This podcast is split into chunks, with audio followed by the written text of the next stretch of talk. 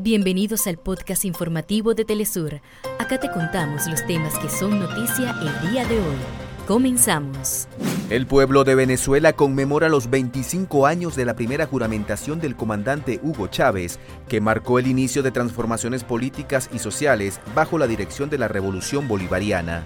El movimiento de trabajadores rurales sin tierra de Brasil y China ponen en marcha un proyecto de cooperación para revolucionar la agricultura familiar y asentamientos de la reforma agraria del MST.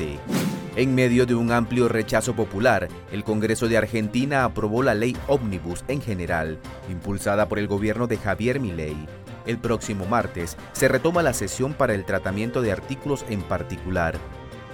Hasta acá nuestros titulares. Para más información recuerda que puedes ingresar a www.telesurtv.net.